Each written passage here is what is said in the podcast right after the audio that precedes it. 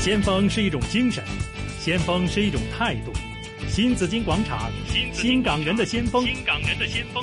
主持杨紫金。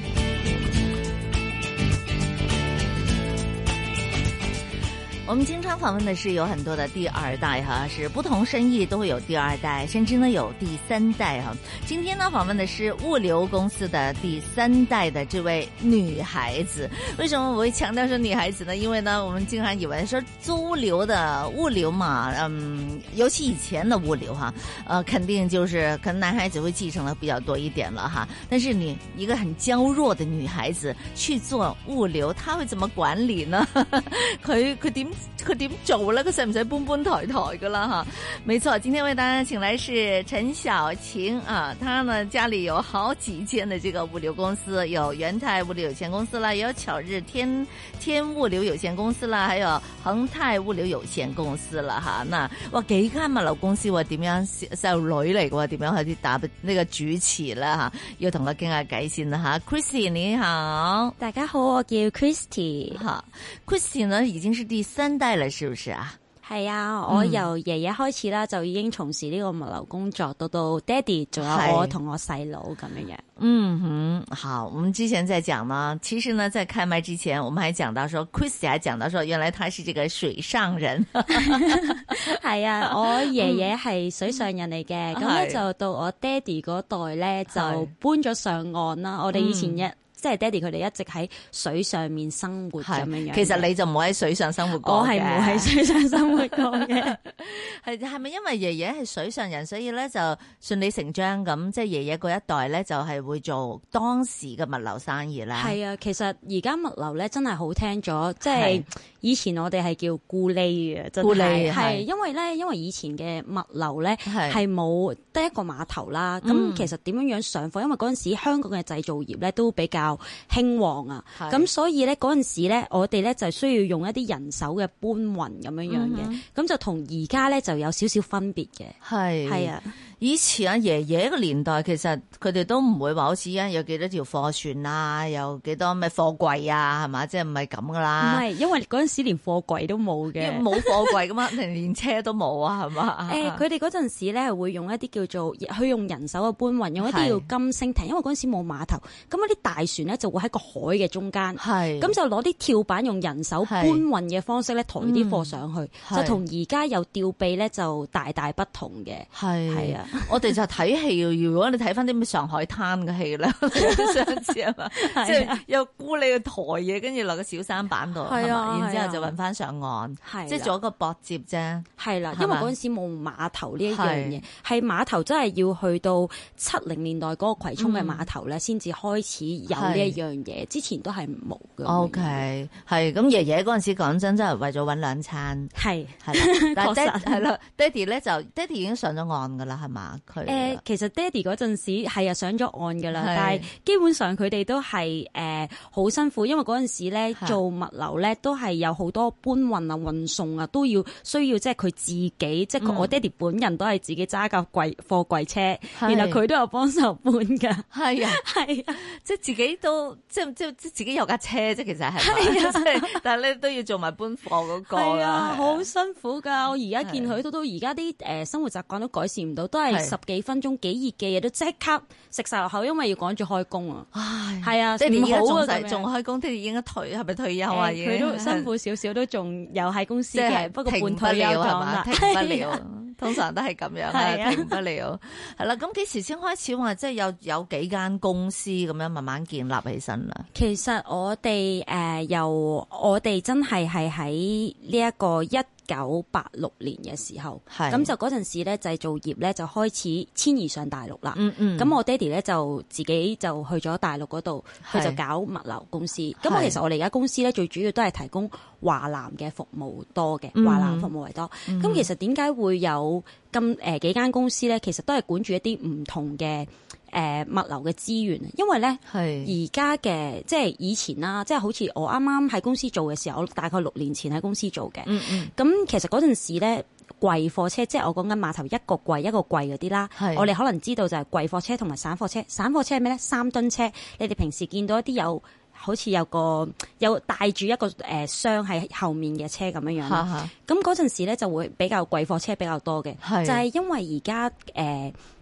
失即係經濟真係唔係咁好，而家佢哋集要集集裝一個櫃先至可以出到嗯口嘅關係咧，咁、就就有少少轉變咯。係係係啦係，即係其實依家形式同以前都係已經爭咗好遠，已經係唔同咗噶啦。係啊，因為而家咧就因為有散貨車出現，就好多倉咯，咁係就所以就衍生咗另一啲公司。咁我哋又有做埋報關，係因為你都知道而家其實公司都唔係真係有陣時唔係真係生意話特別好啊，就係因為你有咁嘅必要去增加呢啲資源，你先至會有生意咯。係係啊， 所以咧，跟住都要即係阿陣咧就會問翻阿 Christy 啊，即係究竟係點樣去去去改善翻個生意個環境嘅吓。係咁我哋會多啲了解物流。其實咧，我哋統稱就叫物流啫。嗯。 但係事實上，物流包括啲乜嘢嘅咧吓？有幾多種類嘅劃分嘅咧？其實物流嘅種類都好多，而家誒淘寶嘅興起啦，好多嘅細件嘅嘢啦。其實我哋公司主要咧都係做啲大件嘅嘢多嘅。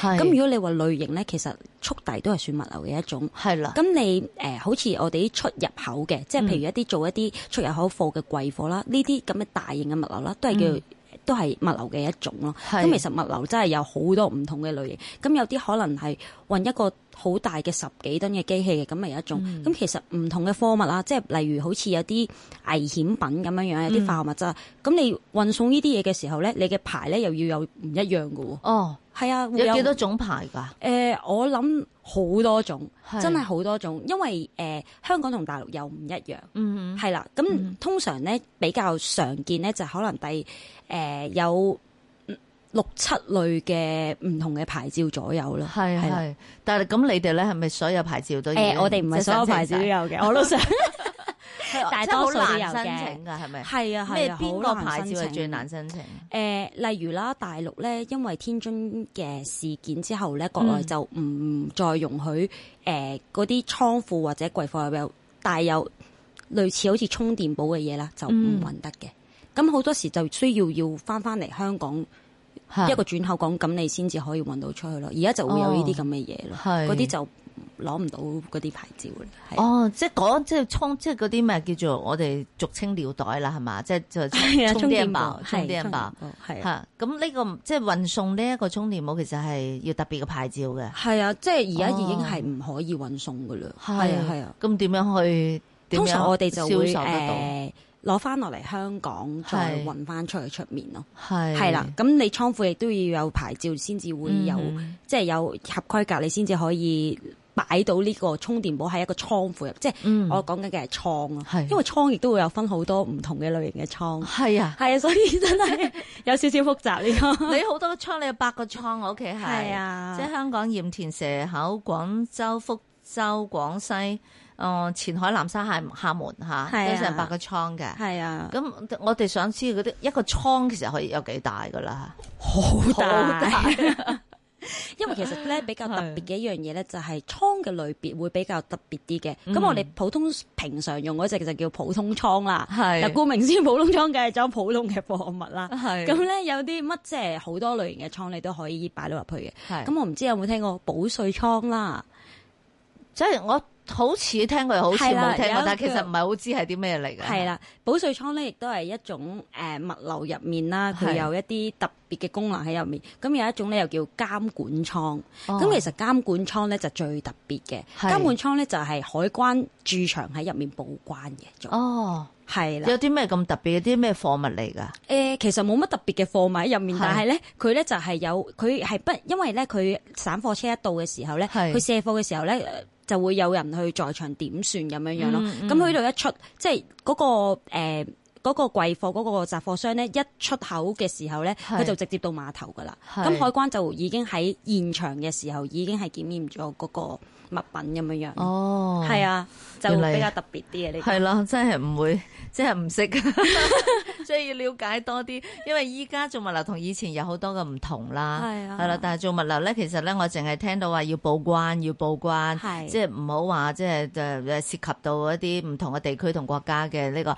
關税，又唔好偷税漏税嚇，係呢個好重要。仲有啲貨物又要危，又要安全啦，嚇係，咁同埋要檢疫啦，又要檢疫啦，係啊。啦。誒貓貓狗狗呢啲咪又係要全部要檢疫啊嗰啲。係，但係我哋就冇做呢一方面嘅嘢。我我哦係哋咪要特別排？誒誒，佢哋又要有即專門嘅人去做呢一樣嘢係嘅，因為係佢哋又又要出證書啊。即係係好簡單一個例子，唔好講到貓貓狗狗，就算係大木嘅家私，如果你有需、哦嗯你有需要你運去歐洲咧，你都要喺國內指定有三間嘅誒去做呢一個檢疫嘅公司，你先至可以出到口。即誒係歐洲大嗰木邊先出嘅係即係木製品，木嘅製品，木即製係品講緊係台可台能凳凳嗰啲啊，家係私啊嗰啲啊，係你家私入面有木就已經需要佢驚咪咁驚有做蟲啊嗰啲啊係。哦，係啦，就尤要其咁樣係做去新西蘭啊、澳洲 啊查得仲嚴啊。係啊，所以佢哋就比較即係係咯，唔好講話貓貓狗狗，即係有係生命嘅嘢，就算連家私都會係好，嗯所以其實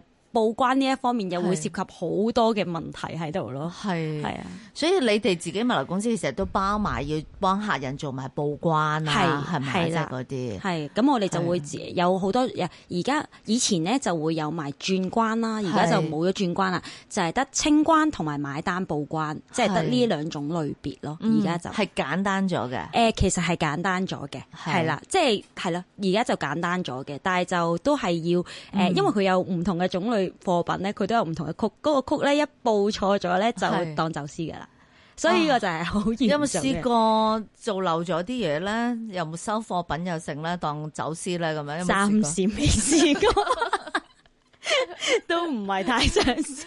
係啊，梗係啦， 即係唔好試。但係有時有時唔可能有啲同事有啲嘢做漏咗咁樣，係咪？係係啊啦，，關於呢個同事我都想係講，因為咧其實我 哋，因為其實嗰陣時我六年前我一翻到嚟公司之後咧。係係唔知點解有啲可能由細睇到我大嘅係哥哥姐姐啦，嗯就新款有啲轉換唔到，就係辭職哦，係啦。即係你翻嚟嚟幫手，係啦因咁為你其實太後生，都係嘛可能大個家原因係係咯，啊可能就覺得唉，我不嬲聽開呢個老闆，而家又突然間走多一個，咁我聽邊個咁？嗯即係其實，但係我都好少出聲嘅，但係係可能都心入面有啲唔舒服咁樣。係嗰陣時，誒公司又都有幾個比較重要嘅人嗯嗯離開即咗係公資司。深嘅呢係啦，個員工，啊咁就有類似發生過你頭先啱啱爭啲漏嘢嘅事，係，但係就冇唔係漏報關，就係可能漏櫃嗰啲。咁就嗰陣時係真係自己落手落腳做。係咁嗰陣時就嗰年紀係十分痛苦嘅，即嗯係基本上係好似個係人消失咗，冇喺香港度出現過咁。 啊但但係你經過一年之後咧，你就已經說服咗其他嘅呢個員工啦嘛，係啊自己亦都學識咗，即係原嚟我係識得做 嘅，我做得到嘅，係嘛？同啊埋就係因為呢一個原因，所以我哋公司係就開咗好多套嘅軟件啦，嗯就希望利用一啲軟件去誒，唔好俾一個人嘅經驗去駕馭咗我啦，就係用個軟軟件去教翻佢哋點樣做啦，咁就可以嗯嗰個工作就會取替性高啲啊。係係啊，，即係就唔好好似之前咁，哦，可能你聯學開呢個客嘅，個客淨係聽你講啊，有啲嗯之前係有啲咁嘅情況，係個員工都走咗年紀啦，個客都仲揾佢哦啊，即係會有啲咁嘅情況。係原來佢即係你呢個物流呢行業，其實你哋都係即係即係 認認人㗎係嘛？都認人㗎係嘛？除咗認公司，我呢間公司可靠之外，係都會認翻一個聯絡人咁樣係嚇。，其實我哋都有而家都有新嘅困難，因為係好多而家嘅客都係認我爹哋 咯。係啊，我都好努力嘅，仲未認到你啊？唔係都認到嘅，但係就 係話啊，你阿空哥個女咁樣，跟住我就係唉，我都會好俾心機啊喺呢方面，即係係要再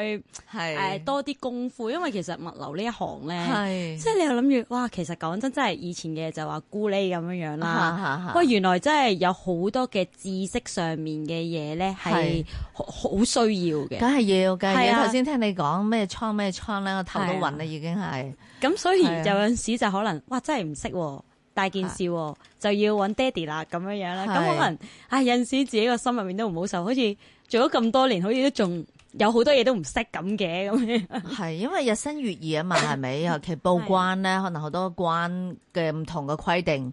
係嘛？可能舊年係咁，今年又唔係咁啦。啊係啊有啲嘢受到限制啦，咁可能呢啲你要即係要好 update 個知識係啦啊，同埋嗰個即係啊消息亦都要好知道啦，又唔係會做錯。其實咧，你講開咧，即係誒呢個第三代啊，即係翻嚟接班咧，我都係想問㗎。即係你 即係爹哋，你知呢一行其實大家都都會知係乜歌係咪？即係啊話要認乜歌乜公司咁樣。係啦，咁你翻嚟之後咧，你有一個細路女喎。咁你英國讀書翻嚟，又我唔知你對香港其實成個運作或者公司嘅運作嘅了解，其實有幾多啦咁樣。咁啊，你同細佬，你入先定細佬入先㗎？嗯啊哦我入先嘅，你入先㗎。其實我係啦細佬好細個，嚇佢今年好似先得廿二歲，但係佢係就因為佢比同年嘅人，佢嗰陣時係攞 Force On 畢業嘅英國係係，跟住就跳咗級，跟住就佢都冇打工，跟住就直接俾我拉咗翻嚟公司幫手， OK。 對佢都有少少虧欠。而家講翻你，係啊 其實你當初你自己，你喺英國讀完書翻嚟之後，其實你想唔想翻公司做嘢嘅咧？嚇定誒，係爹哋要你翻嚟就翻翻公司係咪幫講手？心底話 㗎？係啦，講心底 話，媽咪聽住嘅。爹哋都聽。誒，其實就唔想嘅，係係，啦，好多唔想嘅，但係見到爹哋咁辛苦咧係，就都要上啦。其因實為點解唔上咧？哇！真係我諗住我由細到大都係嗯冇諗過會同呢個行業有半點嘅關係。啊即係你諗住靚靚着真係。高踭鞋咁樣噶啊嘛？係，其實我而家都成日着高踭鞋周圍騰嚟騰去，但係真係冇諗過係，因為我真係冇辦法可以話到俾你聽，我公司嗰個廁所有幾咁污糟，嗰個環境有幾咁誇張。即係我一行，因為其實我公司咧下面係車場嚟係㗎，即係啲貨車係擺晒喺下面嘅。係我每一日行翻去嘅時候咧，我抹一抹塊面咧係灰色噶，係真係灰色噶，咁你睇嚟今日就未翻過公司啦， 係啊咁就好白 淨。係啊，好誇張噶，所以我係真係冇諗過。不過係我覺得爹哋由細到大咧嗯維係我哋屋企維係得好好，所以其實我同我細佬由細到大一次交都冇鬧過係嘅，啊到到而家都仲係好好嘅，係係啊，啊，哇咁好我難一得家人啊好開心咁，係咪？所以係咪就爹哋嘅方法就分開你哋兩個啊？唔係啊，好我哋鬧兩個都係喺英國讀書嘅，其實係係 係 OK 嘅，係啊係。OK，就佢煮誒，佢、做誒、係呃、裡面嘅嘢咯，嗯哼管理啊誒、呃所有嘅物流上面嘅嘢啊，就係佢做，我就負責見客嘅。係係啊，因為佢由細到大對數字同埋佢個 mindset 好多嘢都會比較好啲，嗯咁、嗯我就可能溝通嗰方面就會比較優勝啲。咁細佬係咪其實有冇打算翻翻嚟公司幫手嘅咧？我我諗佢有啩，即係係我唔知啊，佢都翻咗去啦而家， 所以我都唔敢再問佢，因為佢突然間話其實我都係唔想咁，係好大鑊。喂，其實你想做咩㗎？如果係你唔翻嚟幫手， 哦其實我有整蛋糕嘅，好中意整蛋 糕即係嘅。想做完 cooking，係啊嚇，做啲蛋糕師啊，即係啲蛋糕做嘅。不過係好，我都有做嘅，即係自己係興趣咁樣樣啦。咁唔但係就緊要啦，呢個係啦留為做興趣啦，係啊係咪係啊即都係係咁先係打打理好公司 先，係啊啊，然之後就翻屋企咪當減壓啦，係咪？整我係咁諗嘅 嘅，係啊，咁啊，嗯，翻到嚟之後咧，就一定會遇到好多嘅困難啦。頭嗯先已經講話人哋服唔服你。嚇啲元老、係啊啲資深嘅服唔服你，其實已經係要一大難關，你首先係要闖噶啦。